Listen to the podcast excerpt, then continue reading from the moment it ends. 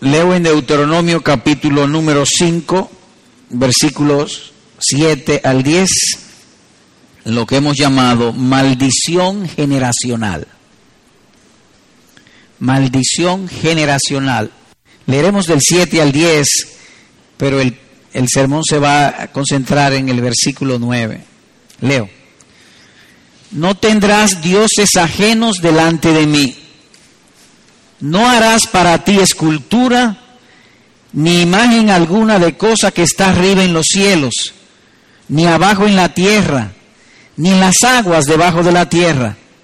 No te inclinarás a ellas, ni las servirás, porque yo soy Jehová tu Dios, fuerte, celoso, y aquí es el énfasis, que visito la maldad de los padres sobre los hijos hasta la tercera y cuarta generación de los que me aborrecen, y que hago misericordia a millares a los que me aman y guardan mis mandamientos. Estas palabras forman parte de lo que se conoce como el segundo mandamiento de la ley de Dios. Y cuando uno las oye o las lee, surge en la mente un sentido de no pequeña dificultad. Y esa dificultad ha inquietado no solamente a uno que la ha oído varias veces o la oye, sino también a muchas mentes piadosas. Sobre todo aquello que dice que visito la maldad de los padres sobre los hijos hasta la tercera o cuarta generación de los que me aborrecen. Y la dificultad es ¿estaré yo ahí? ¿Estará algún familiar ahí? Es decir, trae, trae su dificultad. Y peor aún, en la presente generación se ha levantado un movimiento religioso y el cual ha llegado a nuestro país y que algunos hombres han desarrollado un, oficio llamado desintoxicación espiritual, lo cual es a su vez una herejía. Y es lo siguiente, el texto dice que visito la maldad de los padres sobre los hijos hasta la tercera y cuarta generación de los que me aborrecen. Entonces cuando se encuentra una persona, una pobre alma, quizá que le quebró el negocio, o tiene una enfermedad mortal, o ha pasado por muchas dificultades, estos grupos toman esas personas y le dicen, mira, el problema tuyo es que algún abuelo o algún tío o algún papá cometió un pecado y Dios lo maldijo y esa maldición ha venido a toda tu familia. Imagínese usted que le diga una cosa así a una persona. Y es en base a este texto y otro texto. Ellos entonces lo meten o le practican, sería lo propio, lo que se llama una desintoxicación, desintoxicación espiritual se va un fin de semana, lo que ellos han denominado una regresión. Entonces el individuo lo ponen a hablar cosas de su pasado hasta regresar a donde está la maldición y allí tratar de resolverla y entonces traer la bendición a la familia. De modo que el pasaje cuando uno lo oye da dificultad y en algunos han llegado a extenderlo y han hecho un movimiento y una doctrina con esto. Así que estos falsos maestros difunden esto. La herejía de por sí es mala, pero difundirla es peor. Y esto hacen ellos. ¿Y qué sucede? Que a primera vista que Dios maldiga a una persona que es idólatra, como que a uno no le sorprendería si uno tiene cierta aprehensión de la justicia y la exactitud de que Dios es justo. Pero ¿es eso así?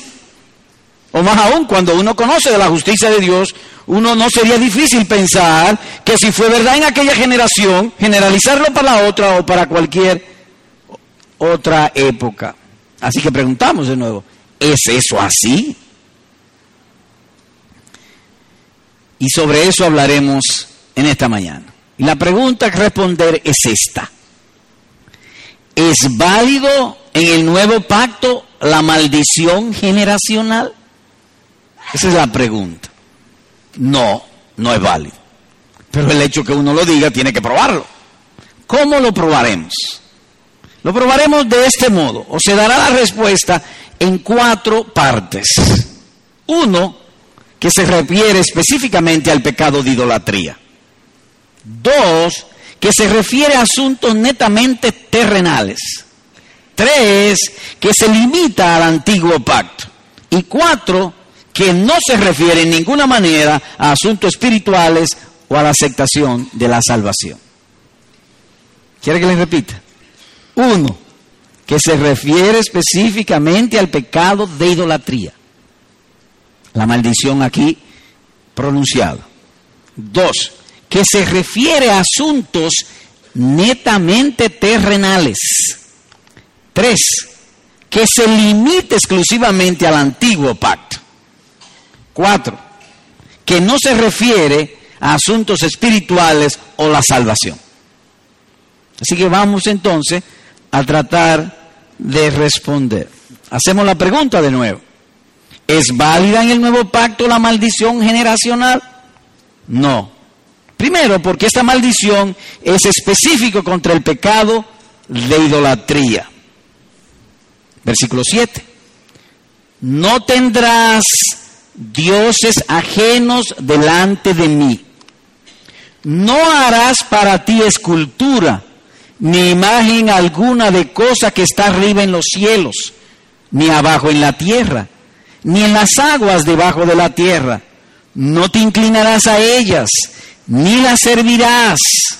¿Y por qué? Porque yo soy Jehová tu Dios, fuerte, celoso, que visito la maldad de los padres sobre los hijos hasta la tercera y cuarta generación de los que me aborrecen. Así que notamos que la prohibición es contra el pecado de idolatría en específico y no otro. Es contra el pecado de idolatría. Y lo que se está prohibiendo es la falsa adoración. Cuando se da una ley, por lógica, por razón, hay también un castigo cuando esa ley es violada.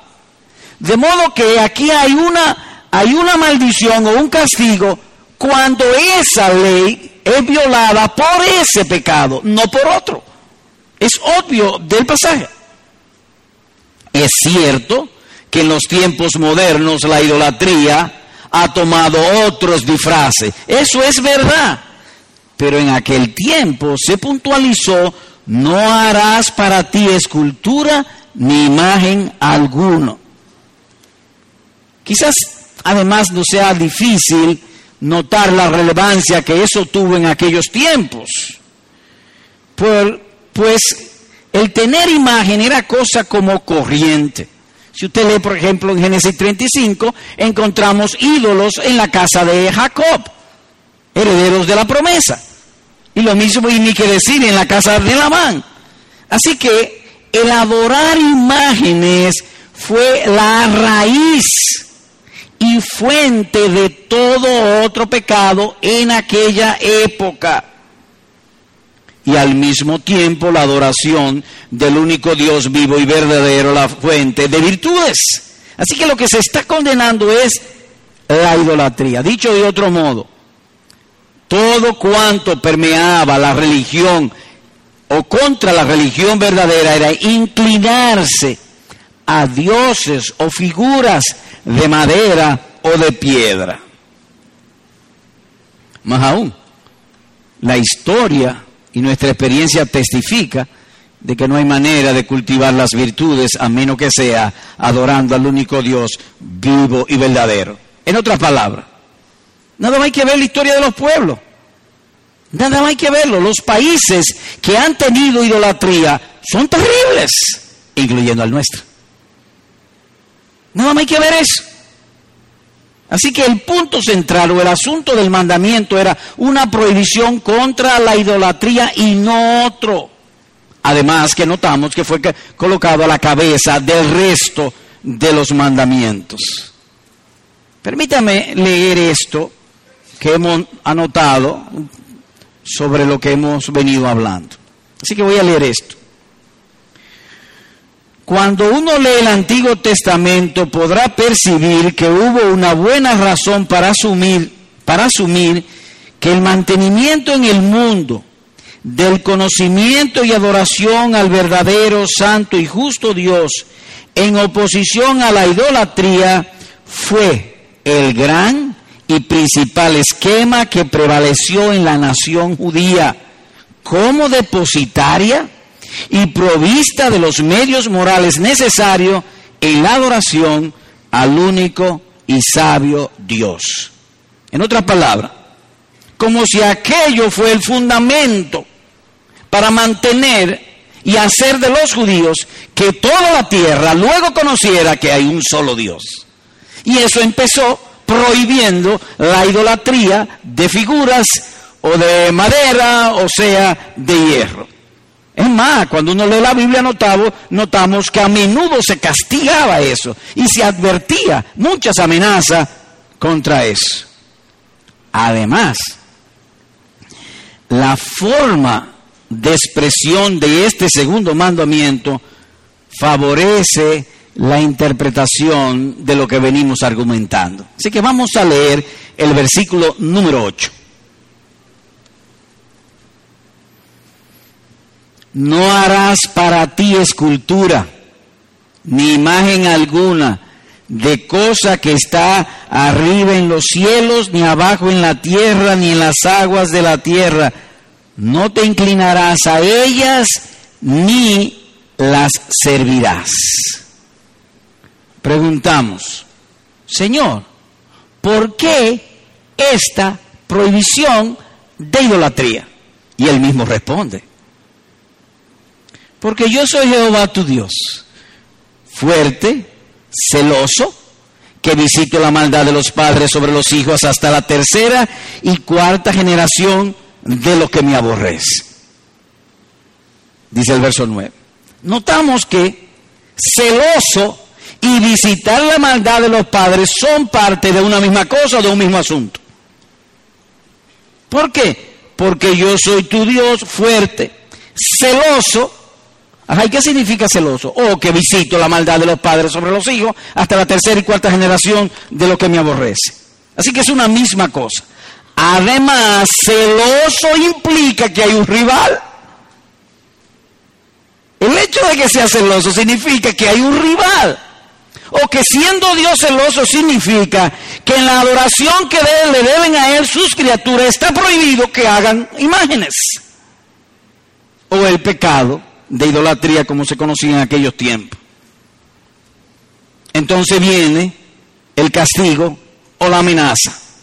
Visito la maldad de los padres sobre los hijos hasta la tercera y cuarta generación. Así que el pasaje enfáticamente define que la maldad generacional era por el pecado de idolatría. No olvidemos que se hizo una pregunta al principio que va a ser respondida en cuatro partes. Es decir, es una sola respuesta con cuatro partes. Esta es solamente una. Así que va la primera. Vamos ahora entonces a la segunda. Que esta maldición es o relacionada con prosperidad o adversidad terrenal. En la historia del pueblo judío y específicamente con los reyes del pueblo de Israel, se podrá notar en repetidos casos amenazas contra la familia del rey toda vez que ellos imitaran a las naciones alrededor o se inclinaran a falsos dioses. En muchos sitios del Antiguo Testamento se menciona eso. Mire un caso, y les invito a ir allá. Primera de Reyes 21, 20. Primera de Reyes, capítulo 21 y el verso número 20 hasta el 22. Leo. Y Acán dijo a Elías, ¿me has hallado enemigo mío? Elías respondió, te he encontrado porque te has vendido a hacer lo malo delante de Jehová.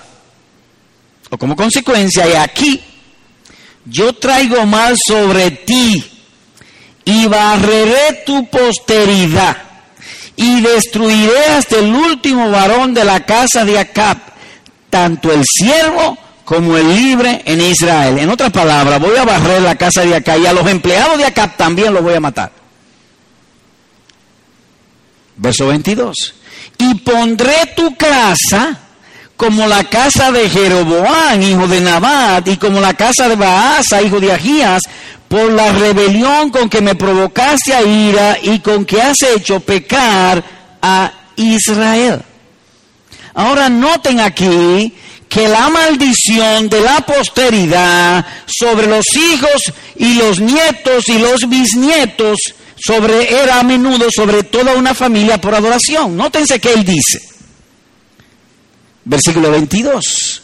Y pondré tu casa, es decir, la maldición generacional, como como hice con la casa de Jeroboam, hijo de Nabá, y como la casa de Baasa, hijo de Ahías, que había sido rey sobre Israel.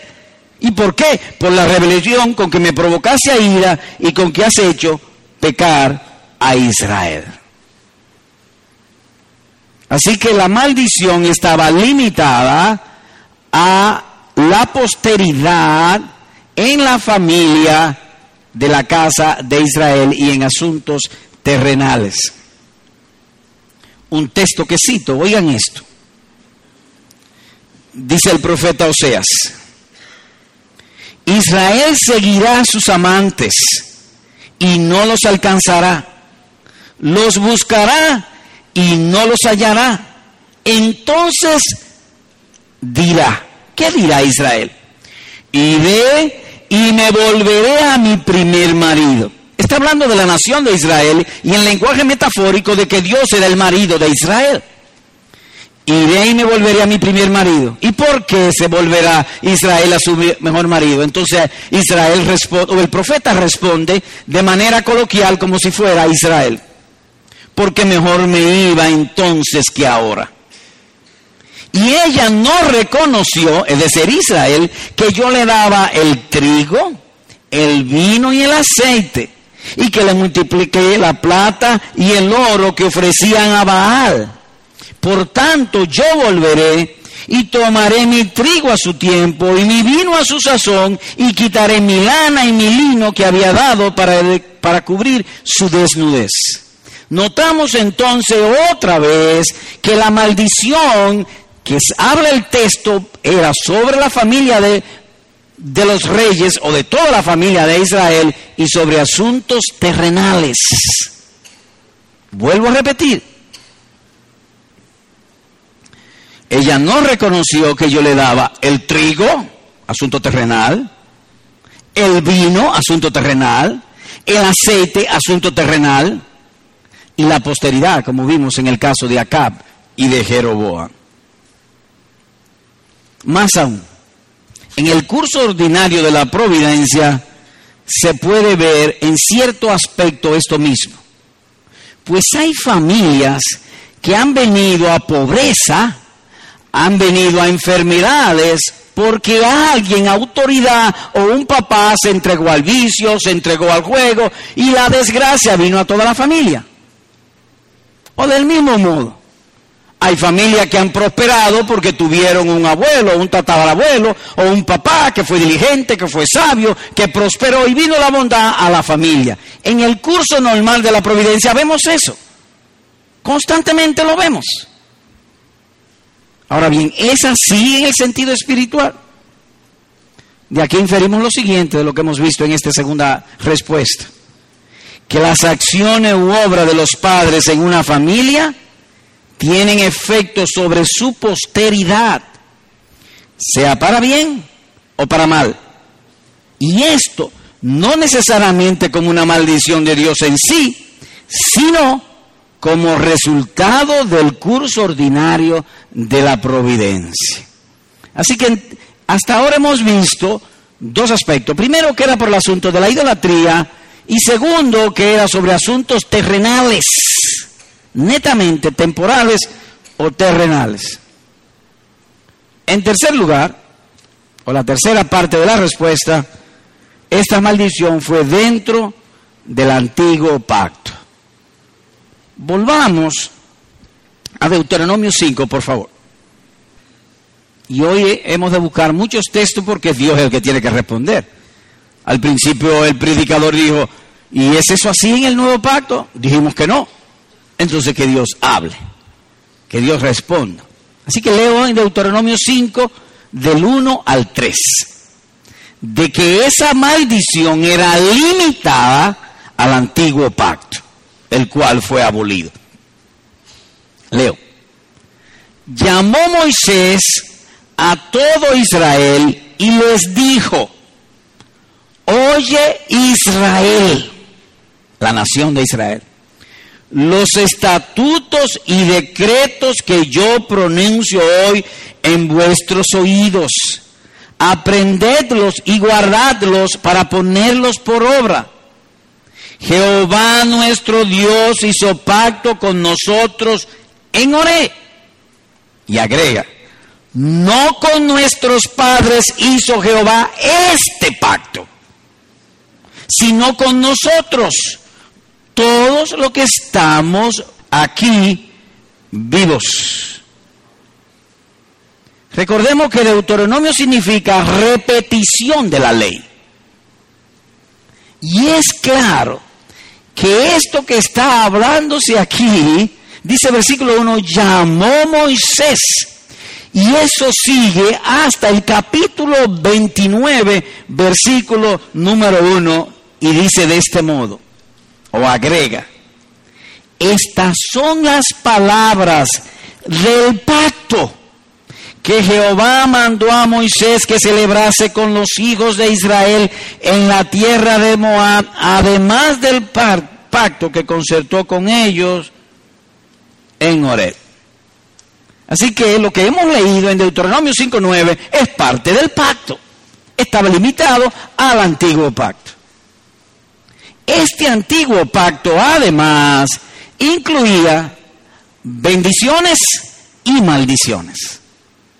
Vayamos pues a acentuar que esas bendiciones y maldiciones eran de carácter terrenal, temporal. ¿Y a dónde iremos? Ahí mismo, Deuteronomio 28. Por favor, vayamos allá. Deuteronomio 28. Hemos dicho que las bendiciones y maldiciones del pacto eran principalmente a una nación física, temporal, material, y en ese mismo sentido, las bendiciones y maldiciones. Deuteronomio 28, versículo 1. Acontecerá que si oyeres atentamente la voz de Jehová tu Dios para guardar y poner por obra todos sus mandamientos que yo te prescribo hoy, también Jehová tu Dios te exaltará sobre todas las naciones de la tierra. Versículo número 11. Y te hará Jehová, nótense, te hará, es una promesa. Y te hará, está prometiendo algo. ¿Y cuál es la naturaleza de esa promesa? Sigo leyendo. Y te hará Jehová sobreabundar en bienes, en el fruto de tu vientre, que las mujeres paran y den muchos hijos, saludables, fuertes, en el fruto de tu bestia, que el ganado, las vacas, las ovejas, las gallinas se multipliquen. Y en el fruto de tu tierra, que el trigo, el aguacate, el mango, todo se multiplique, el arroz, la habichuela, para ponerlo o, o contextualizarlo con nosotros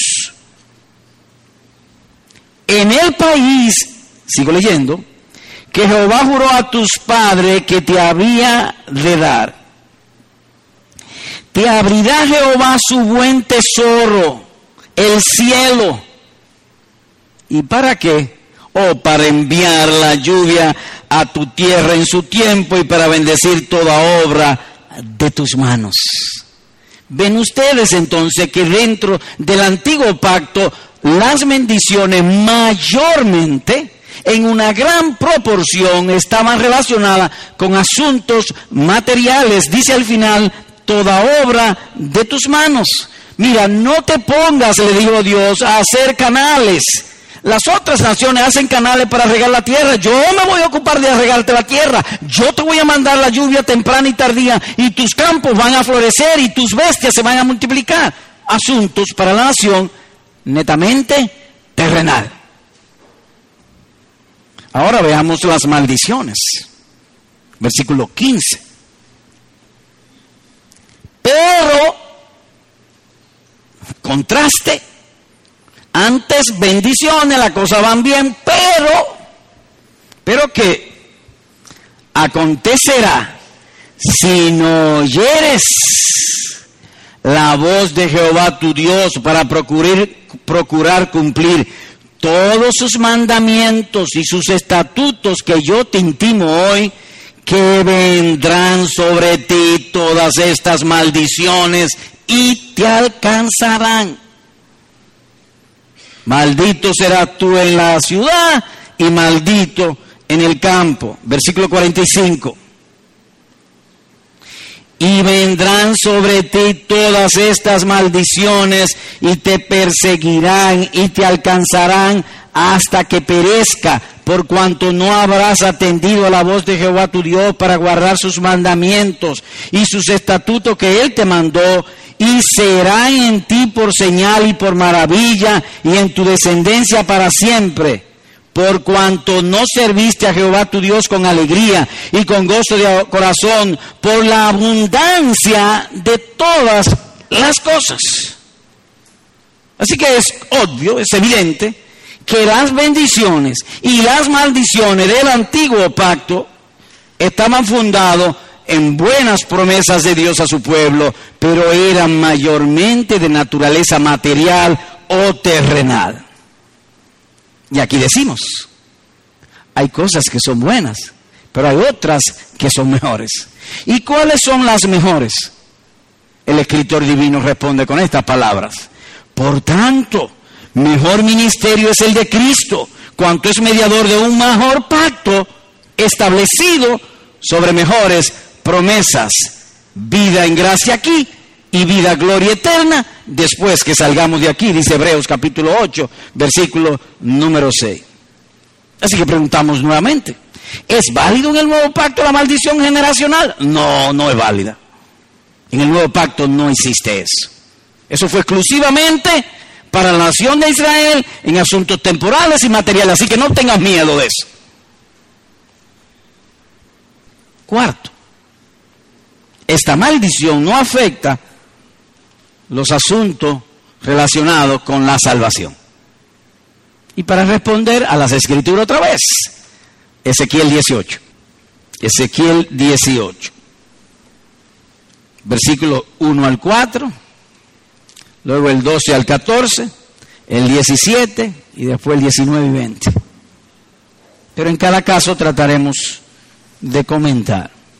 Así que hay una pregunta en el aire y que hemos venido respondiendo. ¿Es válido en el nuevo pacto la maldición generacional?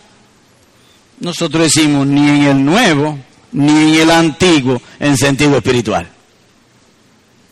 Ezequiel 18, verso 1 al 4. Vino a mí palabra de Jehová, Dios, diciendo. ¿Y qué dijo? Dijo lo siguiente. ¿Qué pensáis vosotros los que usáis este refrán sobre la tierra de Israel? Era un refrán en la tierra de Israel que dice, los padres comieron las uvas agrias y los dientes de los hijos tienen la dentera. Es decir, allá se decía que aún para la salvación también eso aplicaba. Es decir, la maldición generacional. Eso es lo que está diciendo de manera metafórica el escritor divino. Y él lo hace, él hace una pregunta, notemos esto, que ¿qué pensáis ustedes? Sería en el versículo eh, número uno. Y, cierra la interrogante y agrega, vivo yo. Vivo yo. Hermoso eso. En otras palabras, es como cuando tú mandas un mensaje a alguien y tú lo firmas. En este caso, eh, eh, Ezequiel ve y habla al pueblo con mi firma. Vivo yo dice Jehová el Señor, que nunca más tendréis por qué usar este refrán en Israel. Y aquí que todas las almas son mías, como el alma del Padre, así el alma del Hijo es mía. En resumen, el alma que pecare morirá. No tiene que ver con papá y hijo. Es clarísimo, como lo dice. Aún en el antiguo pacto. Dicho de otro modo, que la maldad de la idolatría de los padres, Dios dice con su firma, y lo firmó como tres veces para que lo sepan claro, no será cobrada en los hijos en cuanto al asunto del pecado y el perdón de pecados. Eso es lo que está diciendo. Algunos dicen, eh, eh, eh, en España la gente no se convierte por la maldad de los padres. No, no, no. A la luz de este texto no es así. Será por otra razón, pero no por eso.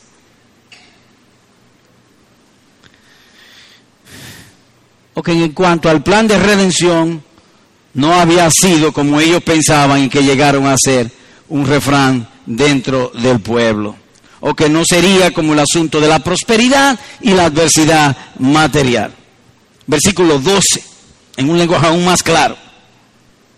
Leo, voy a agregar una palabra para darle sentido.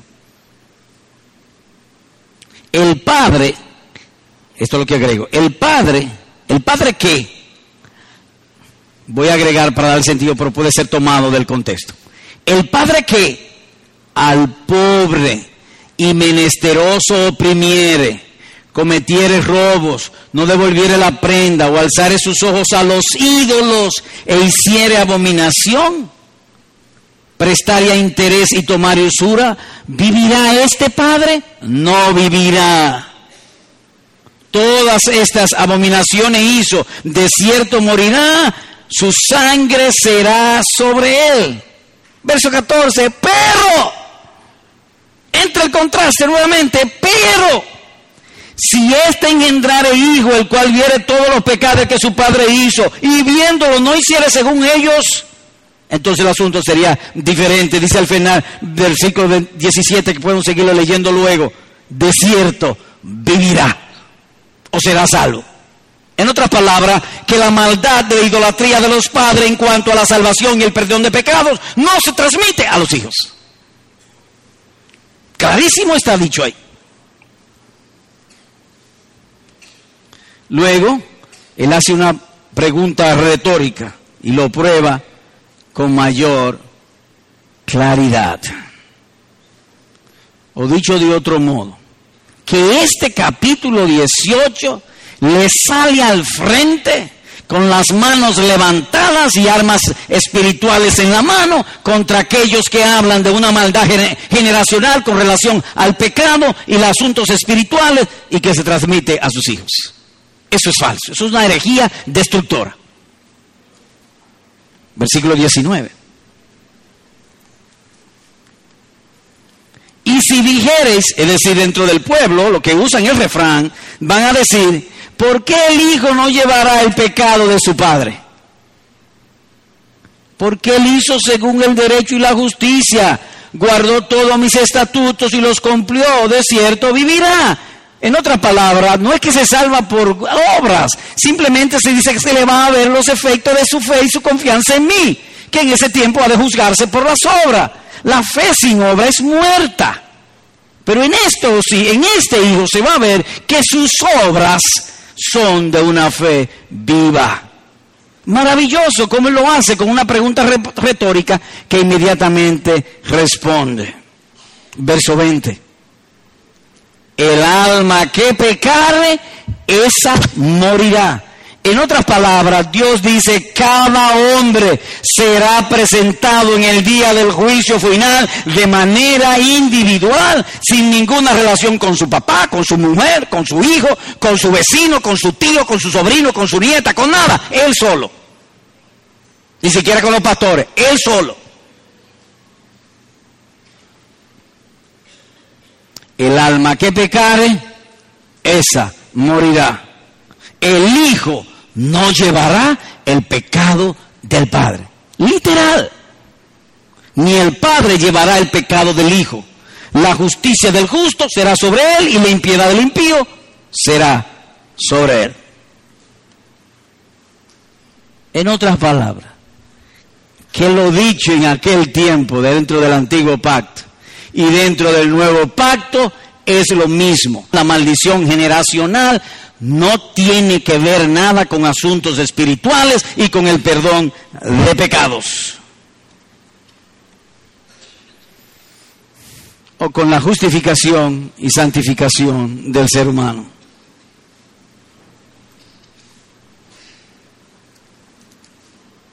¿Qué vimos hoy? Bueno, hoy se hizo esta pregunta. ¿Es válida hoy la maldición generacional que refiere Deuteronomio 5.9? Se respondió negativamente en cuatro partes. Uno, que esta maldición se refiere solo al pecado de idolatría. Dos, que esa sentencia concierne solo asuntos terrenales o de la vida material. Tres, que se limite exclusivamente a la dispensación, a la administración a la economía del antiguo pacto que ya fue abolido. Cuatro, que no tiene relación alguna con la salvación del alma. Ahora bien, ¿por qué usted ha traído ese tema? Bueno, por la gracia de Dios, aquí en la iglesia nunca he visto a nadie hablándome de eso. Pero no dudo que alguna mente piense en eso. Una cosa es que, que no lo diga y otra cosa es que lo piense.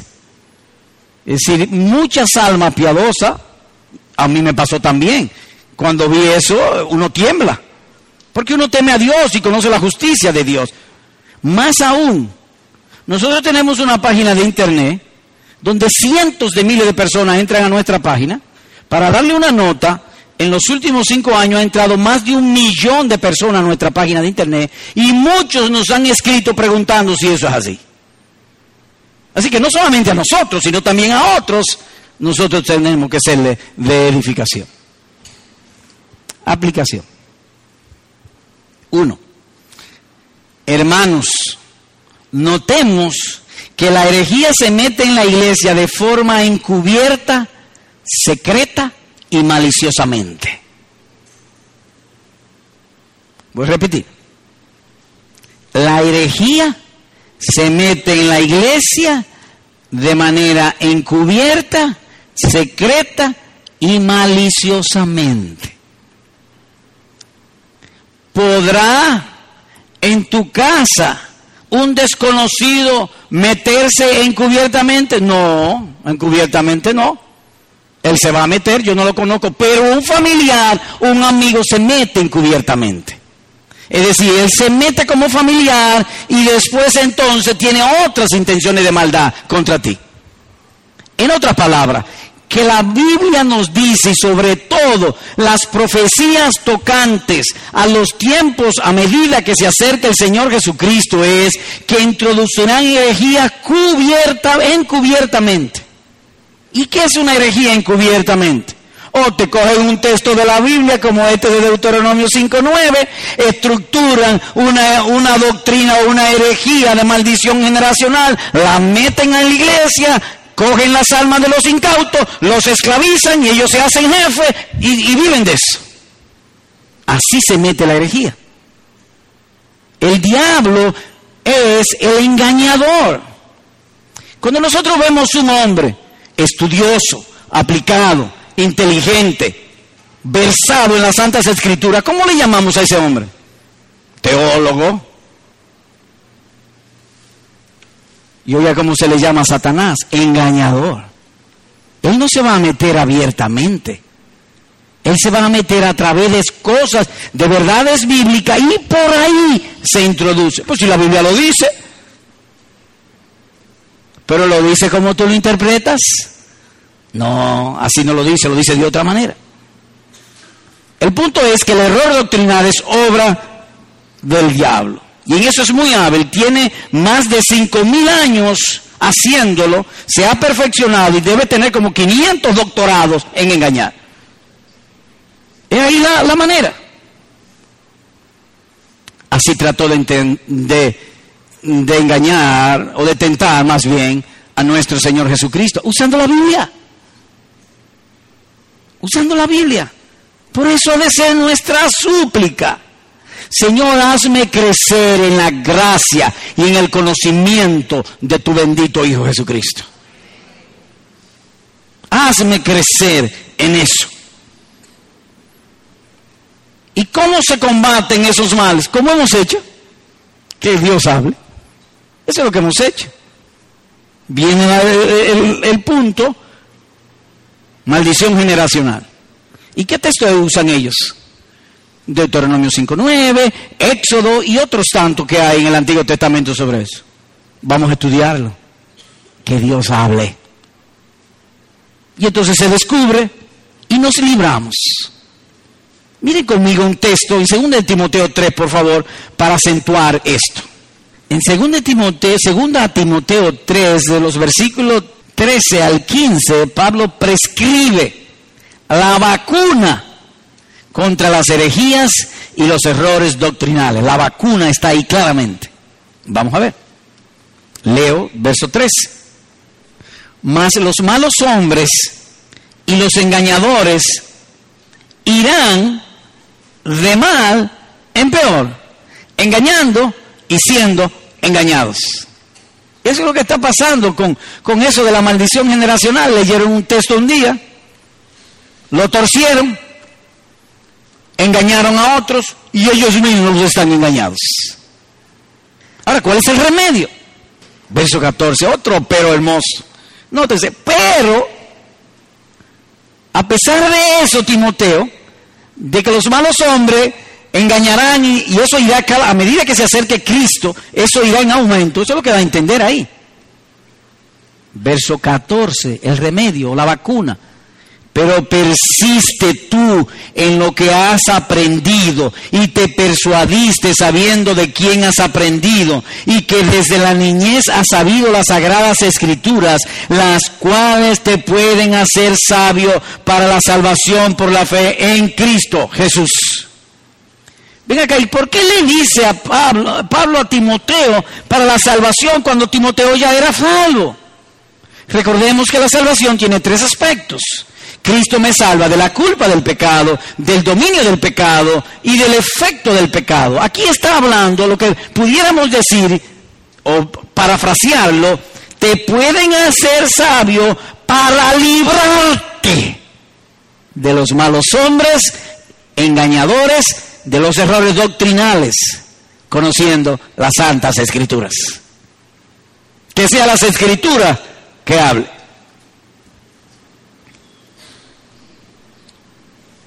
Y aquí le traigo un caso particular. Una vez alguien me, que era miembro de la iglesia me acusó que yo estaba en pecado. Y entonces, mi pregunta a él fue tiernamente, ¿cuál es mi pecado? No, porque usted esto y lo otro. No, no, ¿cuál es mi pecado? Si no me lo prueba por las escrituras y lo aplica a mi hecho particular, es como si no hubiese hablado. Es verdad que las calumnias y las difamaciones debilitan, porque aún Nehemías con la calumnia y difamaciones de Tobías y ese grupo se debilitó y le pide a Dios en Nehemías 6:10, Señor, fortaléceme. Eso es verdad, pero que estemos anclados en las Santas Escrituras. A la ley y al testimonio. Si no hablase conforme a las Santas Escrituras, es que no le ha hablado. O dicho de otro modo, todo asunto espiritual o religioso que no esté apoyado en las Santas Escrituras, concluimos que se habla en ignorancia espiritual, para ser generoso. Esa es la idea. O dicho de otro modo, el arma espiritual para librarnos del error doctrinal es el uso correcto de la Biblia. Hay muchas cosas que parecen lógicas, pero Dios no habla así. Y, le voy a presentar esto de, lógica porque quiero enfatizar y, me animo a enfatizar porque una de las funciones del, eh, del púlpito es equipar a los santos para defenderse.